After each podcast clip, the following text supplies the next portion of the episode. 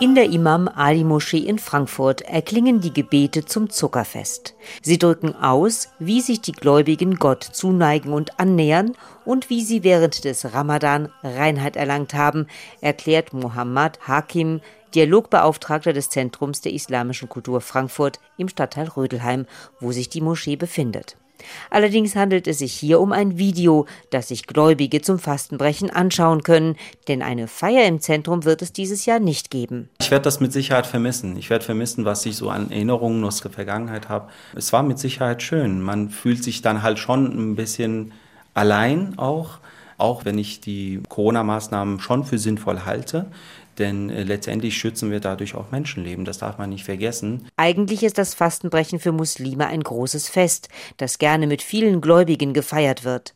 Mohammed Hakim erinnert sich gerne an die Zeiten vor der Pandemie. Es war immer eine gesellschaftliche Zusammenkunft, wo wir ganz viele Freunde, Bekannte, Gesichter immer wieder getroffen haben, uns gesammelt haben. In der Regel wurde dann äh, gemeinsam gebetet, dann quasi gemeinsam gefrühstückt und äh, hier nochmal ähm, traditionelle Gerichte noch gekocht zum Frühstück.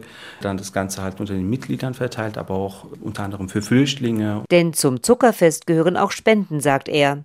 Und auch wenn sich die Gläubigen jetzt nicht im Zentrum treffen, so können sie in diesem Jahr zu Hause in der Familie feiern. Außerdem wird es einen Livestream geben, um sich so als Teil der großen Gemeinschaft zu erleben.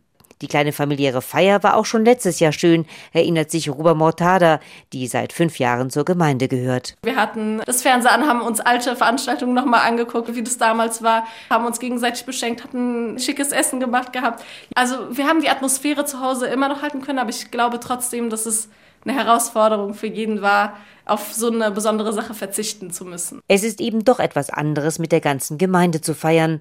So geht es auch der 21-jährigen Rehani Mashayekh für die die Gemeinde wie eine große Familie ist. Normalerweise ist es halt so, man freut sich, dass man in der Seele gereinigt worden ist, sage ich mal.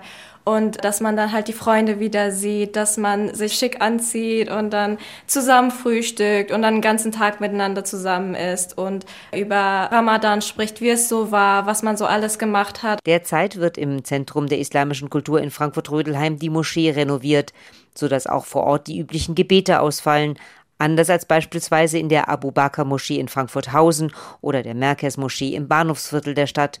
Dort wird es Gebete geben, aber mit weniger Gläubigen wegen der Corona-bedingten Hygienevorschriften. Doch die beiden Frauen hoffen auf ein normales Zuckerfest im nächsten Jahr. Ich kann es nicht beschreiben, wie sehr ich mich freuen würde, da ich alle wieder sehen würde und dieses Gefühl wieder kommen wird und dass wir dann uns versammeln können. Man hat eine Phase durch, die man noch nie so erlebt hat und jetzt auf einmal ist man wieder zusammen.